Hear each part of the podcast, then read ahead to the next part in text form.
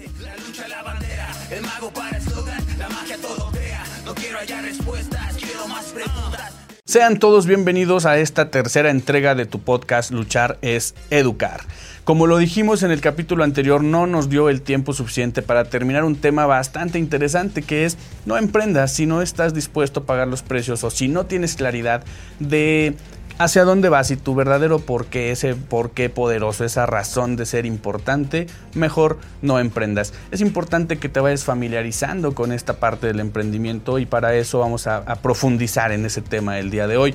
Y quiero recordarte algo, todos aquellos que hemos emprendido de la mano del camino de la magia, entendemos que alinear pensamiento, palabra y emoción es algo que nos abre muchas puertas. En el emprendimiento no es distinto, tienes que estar claro en lo que piensas, en lo que dices y en lo que sientes con cada una de esas acciones que te van llevando en ese paso a paso a desarrollar tu proyecto emprendedor.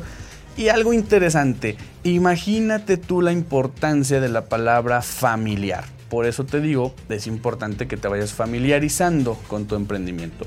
Esta palabra, que al final proviene del latín, que viene de la parte de familia, y que significa que la familia es un vínculo emocional y que también es la familiaridad, o sea, es decir, no solamente es ese vínculo emocional que sentimos con alguien que conocemos como nuestra familia, o con esa familia que elegimos, que al final pueden ser nuestros socios, amigos, etc. Esto a nivel neuroquímico eh, provoca que sucedan muchas cosas con este tema de la familiaridad. En nuestras mentes se, encuentran muchos patrones. Cuando los reconocemos, no solamente eh, confiamos en ellos, sino que también desarrollamos ciertas preferencias basadas en esa repetición de patrones. Es algo un poco más profundo que, solamente la decisión de hacer las cosas y emprender. Porque nuestros cerebros eh, usan estos patrones, imagínatelo así, para crear mapas. Imagínate que estás creando un mapa, un mapa hacia donde tú quieras, hacia, hacia ese tesoro perdido. Y nuestros cerebros los usan para crear esos mapas, esos patrones, nuestro cerebro lo usa para crear esos mapas, en donde todo lo que vamos viendo, todo lo que vamos escuchando, pero sobre todo todo lo que vamos experimentando, nos va a servir para establecer unas expectativas hacia nuestro futuro. Es decir, siempre del momento en el que lo vivo, lo experimento, lo escucho, lo veo o lo digo, hacia adelante y jamás hacia atrás.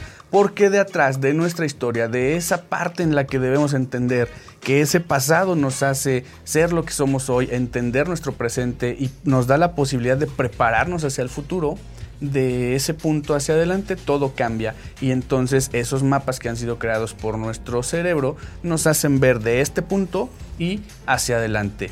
Piensa solo por un instante en alguna tradición de tu familia, por ejemplo, alguna costumbre alguna tradición, donde por lo general no nos enfocamos en las mejores comidas o en los mejores regalos o en los mejores gestos o los más grandes que han tenido con nosotros, sino más bien le damos ese sentido de continuidad, ese sentido de continuidad que se basa en el hogar, en esa convivencia interna, en esas paredes que, delimitan nuestro territorio como familia, esa historia que se comparte, esas actividades favoritas que solamente son favoritas si las haces con, con, tu familia, en ese entorno familiar. Si no, puede ser una actividad que te guste, pero no de tus favoritas. Necesitas que sea con ellos para convertirla en una de tus favoritas ese tiempo, esa convivencia que, tienes con ellos y que pasas, por ejemplo, una buena comida y ese recuerdo de alrededor de la mesa, de la cocina, del comedor o en el jardín, es lo que se va a quedar contigo allí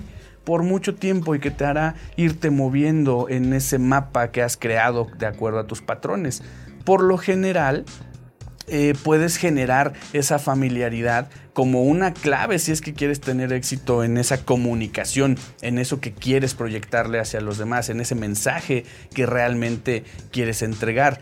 Por ejemplo, imagínate los inicios de Red Bull. El fundador de Red Bull decidió lanzar una campaña un tanto diferente. Esa creatividad, esa disrupción, que es importante como emprendedor entender y que, la, y que viene ligada de esos lazos familiares en donde debemos estar familiarizados con todo lo que vamos a hacer hacia adelante, te la voy a contar de una manera breve.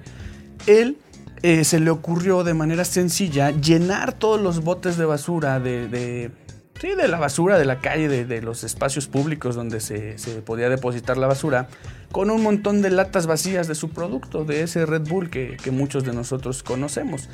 Y lo hizo con una estrategia simple en los lugares donde había vida nocturna, bares, discotecas, etc., en, todo Londres. Entonces eh, se le ocurre solamente colocar latas vacías como si fueran basura. Entonces, cuando tú ibas camino, las personas iban camino a un club, a un bar, veían muchísimas latas de Red Bull vacías tiradas en la basura, lo cual ya les formaba un patrón, ya les daba una indicación mental en donde pues esto hacía pensar a ellos que la marca era popular o que era importante contar con, con una lata de Red Bull para salir del antro o para entrar al antro. Podían tener una idea de que muchas personas les gustaba en las discotecas, en los bares, tomar Red Bull. O como a ti en este caso, que si te gusta beber Red Bull, ya lo tienes por un patrón hacia, hacia algo de que te han dicho de él, que si te da alas, que si, que si te da energía, etc. Entonces, este, este fundador, que, al final fue inteligente y aplicó una estrategia simple y disruptiva, repetía perdón, esa acción eh, por lo general y lo hizo por una etapa prolongada, no fue solamente una prueba, la prueba funcionó y lo llevó a algo más prolongado. Esto fue generando a mediano y largo plazo el tener una comunicación brutal con el mercado, porque ese mercado sin querer y sin saber estaba manteniendo y recibiendo una información a través de, esa forma de comunicarla que no tenía ni idea del impacto que estaba causando en esa formación de patrones mentales.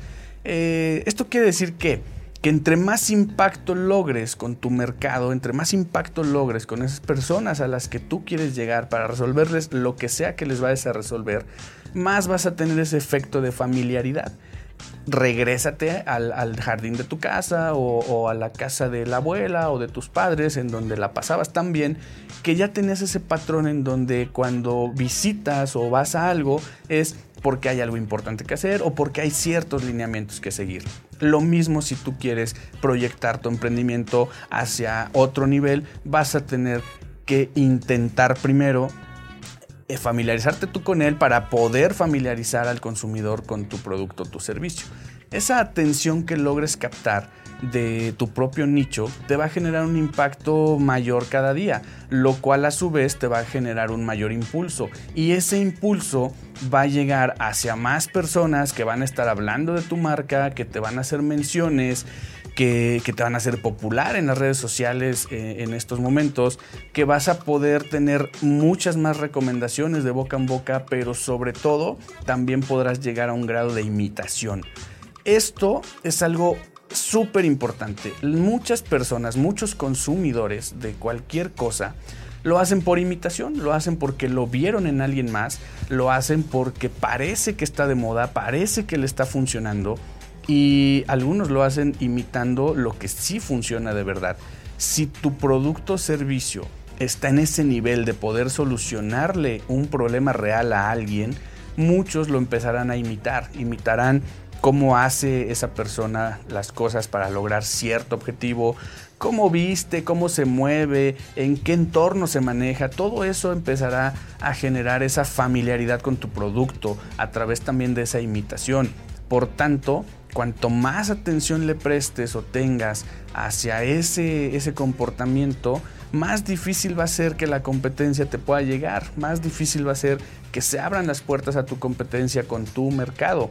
Si tú quieres tener la atención porque todo el mundo compra de manera inmediata o porque todo el mundo quiera tu producto en un momento, vas a perder un poco el juego. Acuérdate que cuando te prestas a estas prácticas empiezas a competir únicamente por precio o por calidad o por ubicación o por todas esas tres o cuatro cosas que ya deben estar implícitas en tu proyecto. Si tú no tienes calidad, pues estás condenado al fracaso. Si tú no tienes ese buenos canales de comunicación con tu cliente, lo mismo. Si tus precios están por encima del mercado, lo mismo. Es decir, eso ya no son los diferenciadores reales. Un diferenciador real va a brotar desde lo más profundo de ti como emprendedor o desde lo más profundo de tu organización como personas, es decir, como la parte humana de esto que se convierta en un negocio inerte, es decir, que no piensa, que no siente, que, que no pasa nada con él, sino con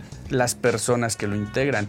Esto muchas veces te va a llevar a que cuentes con un potencial ilimitado para poder eh, llegar a una conversión final, porque además ya ni siquiera vas a depender de tantas campañas, ya no vas a depender de que las personas decidan o no aceptar tu producto, porque ya están familiarizados con algo que sucede con él, con algo que sucede con lo que logran teniéndote cerca y, y de la mano. Entonces, cuando dejamos el, tiempo pasar y cuando ese tiempo hace su trabajo es cuando tenemos ese impacto mayor y cuando en verdad logramos que nuestro producto sea familiar o nuestro servicio le sea familiar a la población. Todo cae por su propio peso. No hay una manera en la que tú puedas acelerar este proceso salvo estas ideas disruptivas en las que posiblemente alcances un boom, pero el boom se termina. Entonces deberás desarrollar esa estrategia para que lo puedas mantener durante más tiempo. Esto lo tienes que aplicar en el mediano y largo plazo para que obtengas esos resultados. Por tanto, es importante quien ya nos conoce, quien ya ha trabajado con nosotros, quien ya nos ha dado la oportunidad de servirles, es cuando decimos que para poder llegar al emprendimiento real es importante tener paciencia de psicópata y precisión de cirujano. Solo así es como de verdad podrás mantenerte y no formar parte de la estadística. Si tú no has entendido esto y si no estás dispuesto a prepararte, a avanzar en aprendizaje, a reforzar tus habilidades, tanto, tanto tus habilidades blandas como tus habilidades profesionales, mejor no emprendas. Tu solución sería, si es por una necesidad de desesperación, mejor consigue un trabajo, un empleo en el que tengas una recompensa inmediata a la semana, a la quincena o al mes de desarrollar tus actividades, recibas una paga. Eso manténlo así hasta que logres equilibrar tus finanzas personales y logres equilibrar tu barco personal. Una vez que hayas logrado eso, entonces sí comienza con una idea de cómo puedo apalancarme, de cómo puedo utilizar los recursos de otras personas para poder lograr algo y no pierdas de vista lo siguiente. Siempre que un proyecto tiene algo mínimamente viable que ofrecer, es decir, que su oferta de valor, ya sea producto o servicio, tiene algo mínimamente viable que ya fue probado y que ya comprobamos que funciona, que resuelve algo, siempre va a tener un potencial mayor. Es decir, siempre vas a encontrar quien quiera participar de tu proyecto, quien quiera estarlo financiando. Vas a ir adquiriendo ese músculo del que hablamos en el capítulo anterior para que los clientes confíen en ti, para que los proveedores puedan eh, darte mejores condiciones para que toda esa relación entre lo interno y lo externo de tu organización y de tu empresa empiece a jugar a tu favor. Cuando eres pequeño, la gran mayoría de las situaciones no van a jugar a tu favor. Por tanto, no debes desesperarte, debes aplicar la paciencia de psicópata, utilizar muchísimo la estrategia, utilizar muchísimo las mejores prácticas financieras y utilizar sobre todo esas manos que te dan desde arriba para impulsarte, para jalarte al siguiente nivel. Y ojo, nunca deberás defraudar todo ese apoyo que has tenido, sea pequeño, mediano o grande, todo el apoyo que tú has tenido para poder emprender, debes en algún momento devolverlo. Cuando llegues a esa parte en donde ya tengas la capacidad de devolver y en donde ya se te abra la oportunidad de estar contribuyendo, no te olvides cómo iniciaste, no te olvides cómo fue. Y si en el camino por alguna razón tuviste que caer de nuevo, saca todo ese aprendizaje, no te des por vencido a la primera, ni a la segunda, ni a la tercera. Esto, como lo dijimos en el capítulo anterior, es un camino largo, pero tiene bastantes buenas recompensas, tiene muchísimo que darte y sobre todo te va a hacer tener mucho que dar, porque no es lo que tienes, sino lo que vas a dar. Así es como vas a solucionar problemas al resto de la, de la población, a todo un país o a toda una comunidad. Y eso no lo vas a poder cambiar por absolutamente nada. Entonces recuerda que si solo emprendes por dinero, aún no eres un emprendedor real. Y esto no lo olvides nunca, luchar es educar. Solos, acá hay comunidad. Unos cuantos locos, pero vamos por más. Acá te veo, soy, soy José Comar.